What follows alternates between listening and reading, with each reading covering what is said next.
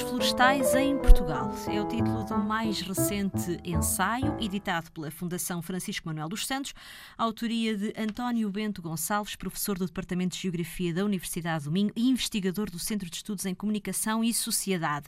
Um, professor, é curioso porque logo na, na página 10 deixa-nos deixa logo aqui um, um alerta um, em, que, em, que, uh, em que nos escreve que o nosso país reúne as condições para se poder afirmar que possui um piroambiente. Significa que estamos mais vulneráveis a incêndios. Segundo um autor americano especialista nestas matérias de, sobre incêndios florestais, eh, ele diz, e é consensual, que uma vez que nós temos um clima de características mediterrâneas, ou seja, em que o, o tempo quente coincide com o tempo seco, mas que por outro lado temos uma feição atlântica bem marcada que permite que no inverno a vegetação cresça abundantemente, uh, temos as, reuniões, as condições uh, reunidas para que no verão então essa vegetação que cresce abundantemente durante o inverno fique seca e com o tempo quente tenha as condições para qualquer pequena ignição se puder então propagar e termos um grande incêndio. Temos tido uh, grandes incêndios com consequências devastadoras. Estamos a aprender alguma coisa uh, com estes acontecimentos catastróficos? Uh, durante muito tempo, penso que não.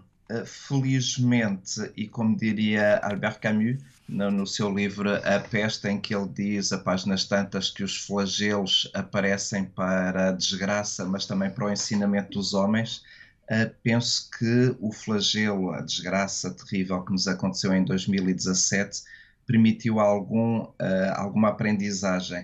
Uh, e nesse sentido, nos últimos dois anos, penso que temos alguns sinais muito positivos nesse sentido. começámos a olhar para a floresta como territórios vulneráveis, territórios que estavam à margem das grandes estratégias de desenvolvimento do país e neste momento temos um conjunto de programas e um conjunto uh, de iniciativas que nos fazem ter alguma esperança no futuro. E estamos eh, a fazer a prevenção necessária, professor?